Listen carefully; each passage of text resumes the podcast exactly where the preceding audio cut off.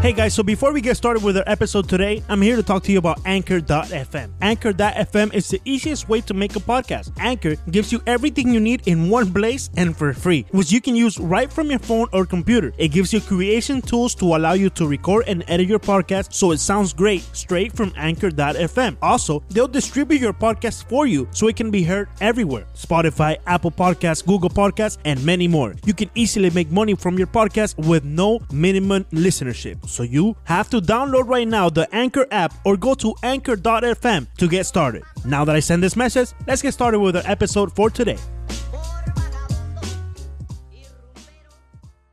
Bienvenidos al episodio número 8 de 5 razones. Antes de comenzar a entrar en materia con nuestro invitado de hoy, vamos a recordarles, como siempre, las cuentas en nuestras redes sociales en Twitter, arroba 5 Reasons Sports. Esa es la principal del 5 Reasons Sports. Ese 5 es en número. La nuestra, arroba 5 razones POD. Y las nuestras personales, arroba Soto Leandro guion bajo, arroba Ricardo de Montes, arroba Alejandro BG32. También recordándoles, como siempre, que está la posibilidad de que se suscriba al Patron Feed de Five Reasons Sports por solo 5 dólares y vas a tener material exclusivo de cada uno de los podcasts que conforman Five Reasons Sports. This is the Five Reasons Sports Network, Miami Sports on Demand. We now have 13 podcasts in the network posting roughly 15 times per week, all absolutely free. Find all of our shows on iTunes, Google Podcasts, or Podbean. Plus, become a member of our patron feed and you'll get even more fresh content. We are on Twitter, Instagram, Facebook, and YouTube. Ok, Andre, ya terminaron o terminó la temporada en casa de los Marlins de Miami. Eh, ¿Qué te puede dejar, qué te deja esta primera campaña de, de, de, del equipo de Miami bajo el mando de Derek Jeter? ¿Cuáles podrían ser tus opiniones finales de la campaña? Bueno, se sabía que iba a tener una temporada un poco difícil porque, claro, you know, con, después de todos los cambios que hicieron inicialmente con, con Giancarlo Stanton y Christian Yelich y Marcelo Zuna, D. Gordon, definitivamente iba a ser un equipo mucho más joven, mucho, mucho más poco experiencia y, you know, vimos, vimos bastante de esa dificultad, especialmente al principio del año. Vimos que el bullpen tuvo problemas después que cambiaron otras piezas y otros pitchers you know, tuvieron problemas después que pasó la, la, mitad del año. Pero vimos también bastante desarrollo, especialmente en los prospectos este año en las ligas menores, eh, jugadores que ellos adquirieron a través de cambios y a través del draft en, en junio, que ellos tienen bastante esperanza. Y también hemos visto eh, desarrollo en el sentido del equipo, de este nuevo grupo de dueños que quieren, como, eh, quieren en, traer más fanáticos al estadio, están haciendo ciertos proyectos eh, alrededor del estadio, en la comunidad, para atraer esos fanáticos otra vez que están disgustados con lo que pasó eh, al principio del año o antes, en, la, en, los años anteriores, cuando el equipo ha tenido muchos años de, de, tener estrellas y después no mantenerlo por mucho tiempo y no, y no poder sostener un equipo que tenga chance de ganar un campeonato seguidamente por año. Este, esta es una franquicia que, como ustedes saben, tienen dos series mundiales, pero eso es todo. Sí. Los otros 23 años han sido fallando los playoffs y ahora este, creo el 24 que va a ser lo, el mismo caso, pero la meta de este grupo es a, a, a eh, construir un equipo que se sostenga eh, en muchos años de poder lograr un campeonato o estar en la batalla para un campeonato. Y creo que el primer paso lo hicieron este año, pero se dieron cuenta también que va, es un proceso bien largo y que se va a demorar un poquito más hasta de que de, más que lo que ellos pensaron, yo creo. Andre, ¿qué piensas tú dentro de esta temporada, no? Eh, donde hay muchos negativos, también se pueden sacar algunos positivos. ¿Qué es lo, más, lo mejor que has visto y lo, lo, más negativo que has visto dentro del club que piensas que puede mejorar, aparte de la máquina de helados que aún no se ha arreglado en el Marlins Park? Ah, sí. Bueno, en el sentido del equipo, yo creo que lo que, lo que más que nada se, la, la parte difícil va a ser el, el, en el, el, sentido del line-up de la ofensiva, recuperar lo que perdieron, porque por, sea por las razones que sean, demasiados honrones, demasiada ofensiva se perdió cuando hicieron los cambios que hicieron. Y eso es algo que todavía yo creo que aunque han adquirido bastante talento para la, la, los ligas menores y prospectos y cosas así, pero de verdad se vio un bajo tremendo hasta el punto que eran el equipo, y creo que todavía lo son, el equipo que ha anotado las menos carreras en las grandes ligas este año. Y eso es un proceso que va a ser largo, que va a tener que depender del desarrollo de muchos de esos jugadores poquito a poco y la experiencia que van a poder sacarle a, muchos jugadores. Entonces vimos las dificultades que han tenido jugadores como Lewis Brinson, que hasta ahora es cuando está empezando a ver un poquitico las señales que puede ser el bateador que ellos querían, pero ha bateado 200 el año entero, se lesionó por un mes. You know, McNary Sierra no ha sido exactamente lo que han querido, no ha, no ha podido de verdad ser consistente en el plato, pero han tenido otro éxito. Brian Anderson fue uno que hasta hace poco fue un serio candidato para, para rookie, para novato del año en la Liga Nacional, la forma que él ha jugado. Y, pero es más que nada yo creo que eso es lo, que, lo más negativo. Lo positivo han visto señales buenas en el sentido del picheo. Sandy Alcántara ha sido muy bueno, está pichando esta noche en Washington. Eh, otros jugadores como Pablo, otros lanzadores como Pablo López han, sido buenos, Caleb Smith. Así que en el sentido del picheo yo creo que es un equipo que tuvo progreso.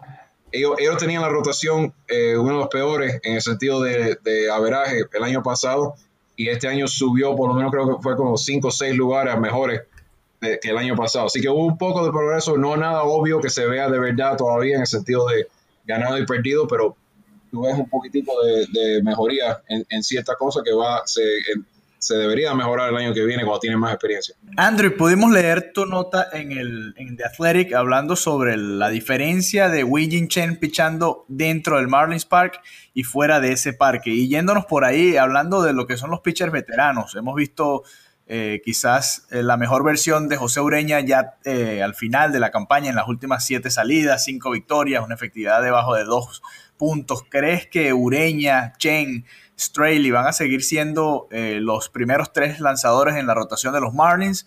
¿O crees que ya estos nombres van a darle paso a esa generación eh, joven de la que hablabas? Alcántara, López, Richards, el propio Caleb Smith. Bueno, eso, esa transición va a pasar eventualmente. Yo creo que para el principio del año que viene, claro, dependiendo si no cambian a uno de esos que mencionaste ahora, van a seguir poniendo a los primeros serían, los primeros en fila serían los que tienen más experiencia.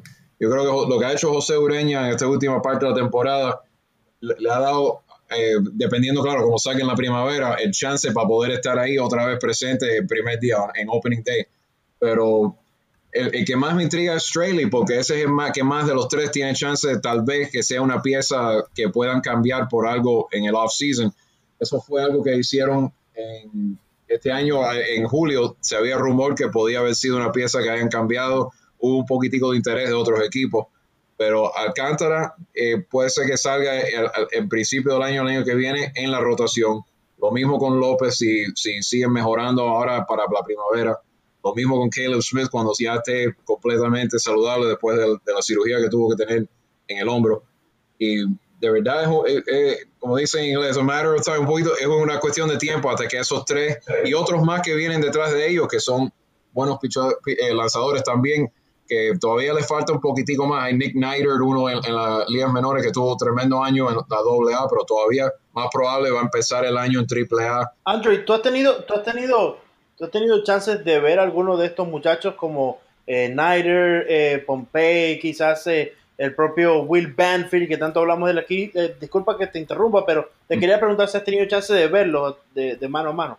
Banfield no lo he visto todavía en, persona, pero he visto, he visto highlights de él en, el, en, las ligas menores y tiene bastante, aunque el muchacho todavía es bien joven, 18 años, y pero tiene, él, hace cosas detrás del plato que se parecen bastante a Real Muto. You know, bien con el brazo fuerte y rápido para, para tirar, para sacar corredores en segunda en el sentido bateo todavía está aprendiendo, pero tiene, tiene señales que puede ser un catcher del, futuro para, para, este equipo. Y Pompey, sí, Pompey ha sido, eh, de verdad, ha sido una, una, sorpresa buena para ellos porque lo, lo, lo, cogieron en el draft en el tercer round, pero hasta ahora ha bateado muy bien en las ligas menores. Y Nider ha, enseñado mucho más control este año que en otros pasados. También tienen bastantes jugadores eh, en el outfield que han mejorado mucho. Brian Miller es uno de ellos que, que draftearon hace dos años, que, que, se han mejorado bastante, pero hay que ver todavía que están buscando, a no ser que este sea el grupo que alguien se desarrolla a ese punto, pero hasta ahora no hemos visto algo como, como Ronald Acuña, no hemos visto como Juan Soto, no hemos visto ese, esa calidad de jugador, de prospecto todavía, que uno diga, ok, este es uno que puede ser como la cara de franquicia eh, de aquí a tres años, algo así. Pero vamos a ver, todavía este grupo que cogieron el draft todavía tiene tiempo, todavía les faltan como tres, cuatro años para desarrollar y ellos van a tener, claro, el año que viene más chance todavía de adquirir talento de ese tipo. André, eh, Leandro se ha fascinado este año con un jugador en específico de los Marlins de Miami. Eh, Peter O'Brien, y justamente tú escribiste una nota en The Athletic hace unos días, y es que Leandro se siente como, como identificado porque el muchacho es de Miami, de A ver, a ver, a ver. Entonces, porque come la carreta. Eh, come la carreta, le, le, gustan las croquetas, en fin. Entonces, sí. ¿nos puedes hablar un poco pero, de, de, pero, un momento. De Peter, ya no he terminado, no he terminado la pregunta, Soto Leandro guion bajo. Okay. Eh, a ver, a ver. Eh, ¿Nos puedes hablar un poco del de journey de, de, Peter O'Brien, que entiendo que es bastante interesante? Sí, bueno, él empezando en high school, eh, se, se, crió en Hialeah, pero acabó jugando en Braddock y su papá es irlandés y la mamá es cubana. Y dice que el papá todavía ni sabe apenas hablar español, así que no sabe cómo se... Cómo, ¿Cómo pasó eso? Que se pudieron juntar y se pudieron entender en aquel momento. Es irlandés, pero, ¿no? El papá. Irlandés, sí. Y, y, y, por eso es O'Brien. Sí.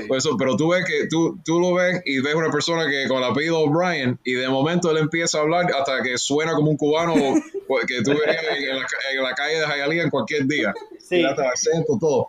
Y el muchacho fue, jugó en Braddock, después eh, saltó para Bethune-Cookman en Daytona Beach, después acabó en la Universidad de Miami. Y de verdad, el problema, él, él, ha estado, esta es la séptima franquicia que él ha jugado en siete años. Y el problema siempre ha sido es que ustedes ven el poder que tiene en el plato. Siempre metiendo jorrones nunca ha sido problema. El problema ha sido la consistencia de poder batear completamente y, y seguir, porque él hizo honrones cuando estuvo brevemente en Arizona, pero batió, creo que fue 1.74. Y los Diamondbacks pensaron que él nunca iba a resultar. ¿Y la defensa qué tal? La defensa la defensa no es mala para una, un, un, jugador de primera base. Él jugaba, él antes era catcher mm. y, y, después jugó en el outfield un poco, pero de verdad en primera base se ha esmerado. Y ahora de verdad los Marlins no, de verdad no tienen nadie así establecido en primera base después que cambiaron a Justin Bohr. Así que la puerta como que se ha abierto para él para el año que viene. Si él sigue enseñando el progreso que ha tenido, esta es la primera vez en su carrera que ha podido jugar eh, seguidamente en las grandes ligas y batear seguidamente en las grandes ligas. Así que es un pequeño, es, es un, una pequeña cantidad de, de, juegos hasta ahora, porque estamos en septiembre, ya fin de año, pero si él puede eh, seguir esto en la primavera y de enseñarle de verdad que algo ha cambiado, que él ha visto, que él está viendo la pelota mejor ahí cuando está bateando, eh, tiene, tiene tan buen chance como cualquiera de ganarse el puesto en primera base. Andre, a ver, ahora te explico entonces por qué me gusta O'Brien. Yo pienso que como Viento acaba de decir, es un bateador de jonrón, bateador de poder. Ese nunca ha sido el problema con él.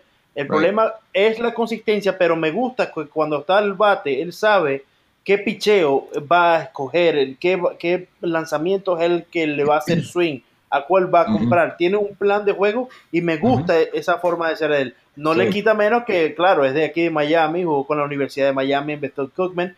Lo que sí no me gusta es que jugó con Braddock, que siendo yo de Coral Park son mis rivales principales. Ah, verdad que sí. Bueno, sabemos, sabemos el rival, los rivales que son esos dos colegios, ellos y Southwest oh, sí. y toda el área ahí en, en, en Westchester y Kendall y, to, y, y, toda esa área. Sí, eh, no, pero... sé, no, sé si, no sé si re, recuerdas o alguna vez seguiste el, el high school eh, baseball, pero el Braddock y Coral Park tuvieron un brawl increíble, que hasta mm. videos hay todas las redes sociales. Cuento, dinos, cuéntanos, yo, no, yo, no, no, yo, yo no estaba ahí, eso fue el tiempo antes de que yo llegara al equipo, pero sí, yo recuerdo que eso fue algo al FIU, UM, tipo bueno, sí. Yo, yo, yo, cubrí los high schools por mucho tiempo el, para Miami Herald antes de este trabajo que tengo ahora, así que yo me acuerdo lo, los rivales que son ellos y, y, varios colegios en Miami. Cuando, cuando la, el, el, béisbol en Miami siempre ha habido mucho talento y ha sido you know, mucho, mucha pasión de esos, esos colegios y lo, los juegos esos en los playoffs.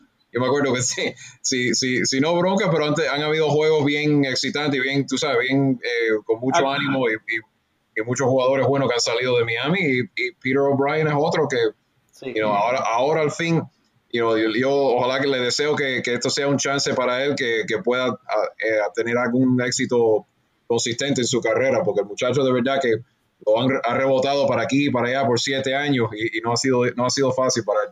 Andre, ¿a qué high school fuiste tú? Yo fui a, bueno, yo fui a Champagnat, eh, que está cerca de, estaba cerca de Hialeah, había otro por la calle 7 en Northwest, Y, pero nosotros no teníamos deporte nada más que baloncesto eh, cuando yo estaba ahí. Después, después empezamos un, equipo de fútbol, empezamos un equipo de béisbol, pero ya, ya me había ido. Entonces yo fui de ahí, me fui para Miami Dade y la Universidad de Miami. Andre, ya para cerrar el capítulo de los Marlins, hay una estadística que quizás pasa un poco por debajo de la mesa y es la cantidad de juegos salvados desperdiciados, los blown saves que han tenido los lanzadores de los Marlins, que son 23 hasta el momento de esta grabación. Si tú sumas, obviamente no hay, no hay un cerrador perfecto en grandes ligas, pero si tú sumas esas 23 posibles victorias al récord actual de los Marlins. Los Marlins incluso hubieran estado peleando por el este de la Liga Nacional. Obviamente eh, suena utópico, pero quizás pasa por debajo de la mesa, ¿no? Eh, ¿Van a buscar los Marlins, tú crees, un cerrador de experiencia para tratar de, cubrir este hueco o van a seguir dándole la oportunidad a los jóvenes que, probaron este año? Yo creo que lo van a seguir dando oportunidades a algunos que, no solo los jóvenes, pero ellos tienen eh, unos jugadores que no han sido cerradores en sí tanto tiempo, pero tienen eh, tienen el tipo de picheo que, consiste normalmente en un cerrador típico. Eh, si, encuentran a alguien con experiencia con un cerrador que, el dinero eh, le, haga sentido, puede ser que lo busquen en el off-season, pero ellos tienen a, unos cuantos jugadores. Tienen a Drew Steckenrider, que ha hecho buen trabajo en pocos momentos hasta ahora, siendo el cerrador. Adam Conley ha cerrado unos cuantos juegos, pero eh, de verdad yo no lo veo como un cerrador en sí, lo veo más como un setup que, con el séptimo, octavo inning, como un zurdo que puede ayudar a llegar al cerrador. La cuestión va a ser qué van a hacer con Barraclaw, porque yo nunca había visto, y eso es otro artículo que yo hice este año, que nunca había, nunca había visto un, un lanzador que en el mismo año haya sido tan bueno y tan malo a la vez en, un año. este fue un muchacho que fue relevo del mes para la Liga Nacional en junio y después de julio para acá eh, casi no podía ni, ni sacar un out. Eh, fue, un, cambio tan drástico que más que nada para mí fue no solo que no estaba pichando, no estaba eh, el command de él no estaba bueno, era tiene que haber sido algo de confianza, algo de mental también que, contribuyó a eso, porque llegó un momento que de verdad no, lo podían poner en ninguna situación y hasta ahora han buscado formas de, de, ponerlo en una situación donde él pueda tener un poquitico de éxito en algunos innings, aunque no sea cerrando. Así que eso va a ser otra historia para seguir ahora yendo a la primavera si él se queda aquí. ¿Cómo, cómo, cómo componer un muchacho que cuando está bien puede ser un cerrador consistente, pero se, se descontroló por completo este año? André, una preguntita más de, los Marlins, que eh, según tu experiencia y según lo que has visto, sobre todo de, Derek Jeter, ¿cuál piensas puede ser el próximo jugador veterano a salir del equipo? Porque vamos a estar claros, Derek Jeter está pensando en la reconstrucción dentro de dos, tres años y, yo no veo un Starling Castro, por ejemplo, un Martín Prado allí. Eh, ¿Crees que pueden haber otros movimientos? Obviamente no de la talla del año pasado cuando se fueron Stanton, Yelich, Osuna, pero ¿cuáles crees pueden ser los próximos nombres en salir del equipo?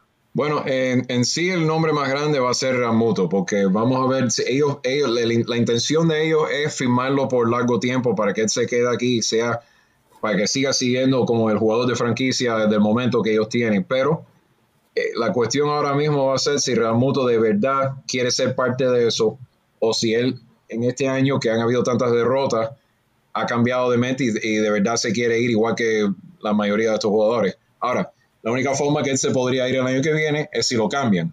Y, si él pide a, que lo cambien y ellos quisieran, eh, encuentren una oferta que les valga la pena cambiarlo, porque ellos se pueden quedar con él por dos años más, pues en el sentido del contrato.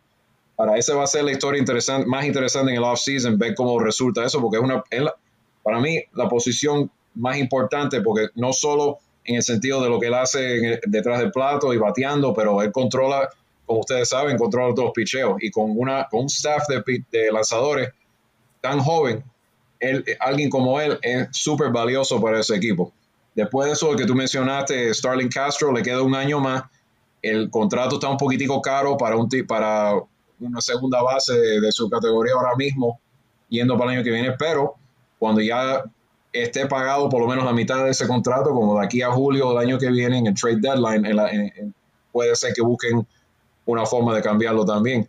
Martín Prado va a ser otra, ese es otro, signo de interrogación en el sentido de vamos a ver cómo él sale, si se puede mantener, saludable, porque cuando está jugando todavía puede contribuir a ese lineup. no, hay, no hay cuestión que él puede contribuir en el locker room. Es uno de los jugadores más respetados en todas las grandes ligas, pero en los últimos dos años ha sido muy frustrante para él que él no se ha podido mantener en el, en el terreno por más de, unos cuantos juegos, porque siguen, siguen saliendo lesiones, eh, no, no, solo, no es solo la misma lesión, pero varias. Y él le queda también un solo año más de contrato y ahora mismo otros equipos no, no tienen tanto interés en él por las lesiones que él ha tenido. So, en el sentido veterano, para mí esos serían los que, los que ustedes más probable van a ver que, se, que sea otro, otro más que no es muy veterano, pero veterano para este equipo es Derek Dietrich. Derek Dietrich antes ha sido sujeto de, rumores de cambio también, pero puede ser que esa es otra pieza que muevan en el offseason si encuentran interés de otro equipo. Andrew, ya mirando el béisbol en el panorama eh, general, ¿no? Las grandes ligas, en la Liga Nacional, los Atlanta Braves, ya se ve quizás la delantera de los Dodgers en el oeste, y la Liga Americana ya un poco más definida con Boston, los Indios, los Yankees que también van por el comodín. Pero, ¿cómo ves tú el panorama? ¿Quiénes son los favoritos para Andre Fernández, tanto en la Nacional como en la Liga Americana? Bueno, en la Nacional está un poco interesante ahora, pero yo tendría que decir que el, para mí el, equipo que de verdad va a salir es el, que gane la batalla de, los, de, los, equipos de la liga de la división central sean los Cubs, sean los Brewers. los Cubs todavía tienen el mejor record y tienen de verdad la experiencia que lo, que han hecho en los últimos años. Javi Baez ha tenido tremendo año, pero Milwaukee sigue sorprendiendo porque hemos visto a Yelich el impacto que ha tenido, pero no solo Yelich, el, el ha sido bueno, todos ellos han podido mantenerse en la batalla. Los Ángeles tiene tremendo equipazo también, pero el picheo es lo que después de Kershaw es lo que no sé si va a sostenerse. Así que si, me, eh, si me pones ahora mismo para escoger uno, yo diría a lo mejor si los Cubs o los Brewers. pero la americana, les digo eh, que los Astros para mí todavía son los campeones y todavía son el mejor equipo que, que para mí sería el favorito overall eh, en, la, en, los playoffs enteros para ganarlo. Todavía para mí tienen un equipo que todavía es joven, tienen la experiencia de ganarlo el año pasado, tienen el picheo, tienen el bateo, tienen, si están saludables, el infield que tienen con Correa, con Altuve para mí eso, eso todavía es lo mejor, más en el sentido de talento, experiencia y, un equipo que todavía tiene hambre para ganar un segundo campeonato y tienen el picheo que lo puede ayudar. Y si, me pregunta que escoge uno, yo todavía diría que los campeones repiten. Ahí está, muchachos. Ahí está. André, Fernández no miente, no miente. André Fernández. Leandro es fanático de los Astros de Houston desde el año 2017. siempre dice lo mismo, siempre dice lo mismo, André. No te voy a llevar. Pasado. Mira, no te dejes llevar. Yo, yo, yo crecí que, simpatizando los Yankees y me ha gustado lo que han hecho en los últimos años, pero tengo que ser objetivo. para mí los Astros son todavía el favorito. Ahí está inteligente, Ricardo Alejandro. hablando sobre favoritos, ¿cuáles son tus favoritos para los jugadores más valiosos? Sabemos que Christian Yelich tiene una buena oportunidad con los cerveceros de Milwaukee en la Liga Nacional y en la Liga Americana está el debate si se le da el MVP a un, jugador, un bateador designado o no. Cuéntanos qué piensas sobre cada una de las ligas. eso, eso no se ve siempre cuando hay dos, dos eh, en el mismo equipo batallando como han batallado Betts y Martínez este año con, los Red Sox, pero ah, para mí eso tira una moneda a ver quién sale y es uno, es uno de ellos, pero en la nacional Baez ha tenido tremendo año, pero honestamente lo que está haciendo Yelich es bien especial y yo no sé, you know, yo creo que hablamos hoy cuando estábamos en el Heat Media de, eh, y yo, yo fue que le dije que, que, es algo especial, es, es algo que puede ser que de aquí a 10 años, digamos, wow, ¿te acuerdas del año que tuvo Yelich en el 2018? Para mí, arriba de todo, los dos ciclos que ha metido, el, salto que él ha hecho en todo tipo de ofensiva este año y también el impacto que ha tenido en su equipo, porque los Brewers, yo sé que agregaron piezas en este año entrando a la temporada, pero lo que él ha hecho es porque ellos están ahora mismo en, todavía pueden, eh, tienen chance de, de alcanzar a los Cubs, pero van a ir a lo más probable a los playoffs, van a tener el wild card game en su casa. Y eso tiene que ver todo, la mayoría ha sido un tremendo impacto con lo que ha hecho Yelich. Y eh, para mí ese sería el, el, MVP mío ahora mismo si, si, yo tuviera un voto. Andrés no solo cubre al equipo de Miami, de los Marlins en The Athletics, sino también a los Dolphins. Y Andre, me quiero, me quiero enfocar un poco con el equipo de el conjunto de los Dolphins, que ha comenzado de manera sorpresiva con récord invicto de 3 y 0. Pero bueno, yo, yo, yo he insistido y lo he dicho en la radio varias veces que todavía no se han probado de verdad hasta que se miden a los Patriots. Pero entonces te pregunto, ¿nos podemos ilusionar con estos Dolphins o son los mismos same old Dolphins? Yo creo que se pueden ilusionar con caución. Ah.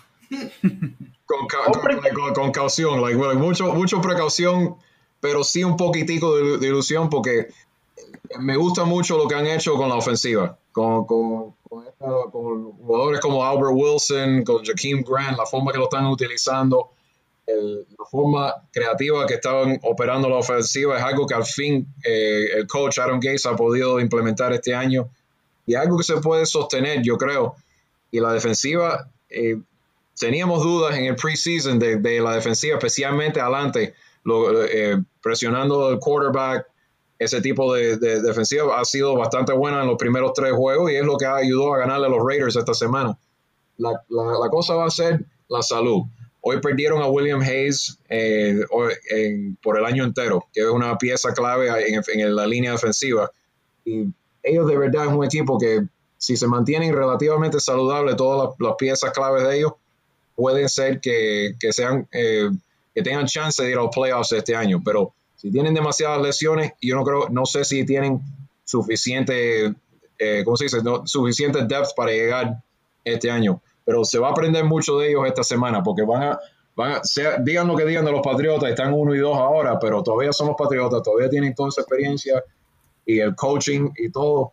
Y de verdad, este, este es una prueba tremenda, una oportunidad tremenda para ellos, pero también una prueba que de verdad se va a aprender uno, porque es un, es un equipo de los Patriotas que va a estar desesperado este, esta semana en casa. Si, si sacan, vamos a decir que si sacan esta victoria, ilusionense todo lo que quieran, porque de verdad entonces sí, este, este, es un equipo que hay que tomarlo serio. Andre, en estos primeros tres juegos de los Dolphins hemos visto que eh, Tannehill ha podido establecer el juego eh, terrestre tanto con su compañero como él mismo corriendo cuando encuentra los agujeros para escaparse. Pero en el, en el pase aéreo se ha conectado muy bien con Kenny Stills.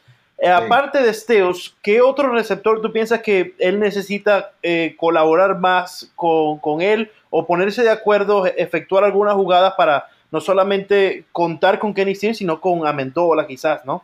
Sí, bueno, Amendola es uno que él tuvo tremenda, tremendas conexiones en, en, el training camp y en el preseason, pero de verdad no, no sé si al propósito, puede ser que estén aguantando ciertas cosas hasta ahora pues, en tres juegos, pero no, no he visto tanta acción con él todavía, pero eso puede ser que cambie. Pero Amendola es en, en, el sentido de cómo lo usan, es parecido a Wilson, es parecido a cómo usan a Grant. Para mí una clave va a ser Devante Parker, porque si Parker Parker es ese tipo, igual que Stills, ese tipo de, amenaza para la defensiva que, que, pueden tirar más profundo el terreno y eh, abrir el terreno más todavía que esos pases más corticos que ellos les gustan hacer. Si eso, si él, si pueden establecer algo con él consistentemente que abra la ofensiva más todavía y les dé chance de, para que la defensiva no, no se enfoquen demasiado en el pase más corto, eso va a ser muy importante porque ya, como ustedes saben, los equipos en la NFL están viendo estos tres juegos y van a ajustar, van a mirar, van a, van a analizar lo que han hecho y los Dolphins tienen que seguir ajustando a lo que hacen ellos y seguir eh, entrando diferentes, diferentes formaciones, diferentes jugadas, you know, para mantener eso impredecible, lo más impredecible que puedan a tener la ventaja con la, con la ofensiva. Y tienen que correr la pelota mejor que hicieron contra los Raiders, porque corrieron la pelota mucho mejor contra Tennessee, contra los Jets, pero los Raiders, eh, si, si, ustedes hubieran dicho que iban a correr por 15 yardas nada más y ganar ese juego, no lo hubiera creído. André Fernández, directamente de, de, The Athletic, les recomiendo inscribirse y suscribirse a The Athletic. Realmente el trabajo que están haciendo es espectacular, Andrés. Felicidades y bueno, muchísimas gracias por estar con nosotros aquí en Cinco Razones Podcast. Gracias, André. No, muchas gracias a ustedes. Era André Fernández de The Athletic, nuestro aliado de Athletic. Muchas gracias por acompañarnos y bueno, analizando lo que ha sido esta campaña de los Dolphins 3 y 0, Leandro y Ricardo. Estoy contento, estoy alegre. Los Patriots están perdiendo, muchachos. Estoy contento, alegre. No quiero. Y hablando de los Dolphins y los Patriots, los esperamos este domingo y allá nos vamos a ver todo el equipo de Five Reasons Sports Network en el Texas Roadhouse de Miramar para oh, ver con cerveza entre los Dolphins, claro, con cerveza, especiales. Visiten nuestras redes sociales para que se enteren de todos los especiales que va a haber ese día para el juego entre Dolphins y Patriots este domingo, el domingo 30 de septiembre. Desde la 1 pm empieza el juego, pero nosotros vamos a estar más temprano, probablemente desde las 12 comiendo y bebiendo, preparándonos para disfrutar de este emocionante partido, esperemos, el 4 y 0 para los Dolphins, junto al equipo de Five Reasons Sports Network. Nosotros somos Cinco Razones Podcast, el primer podcast en español del network de Five Reasons. Lo que más me gusta y es una de mis cinco razones es that I can speak in English.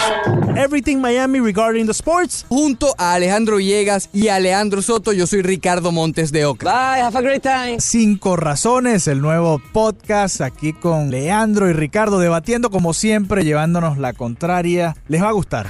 Pregúntale a Siri. Siri, would you make José Ureña a closer. Here's what I found. Ah, mira, me, me da, te dio las estadísticas. Sí, me da unos lugares que no puedo, no puedo mencionar.